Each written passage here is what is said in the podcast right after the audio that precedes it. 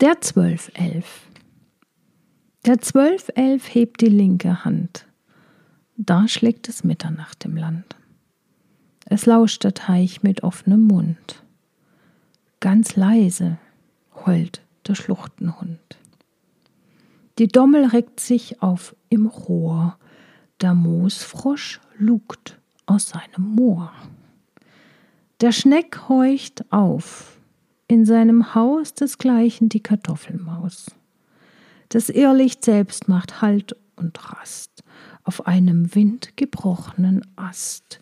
Sophie, die Maid, hat ein Gesicht, das Mondschaf geht zum Hochgericht.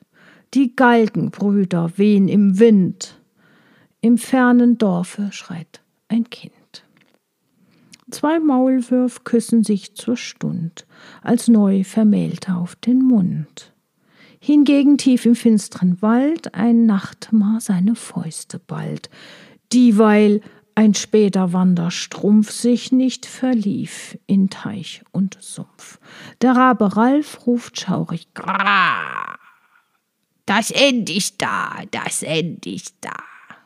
Der Zwölfelf senkt die linke Hand und wieder schläft das ganze Land.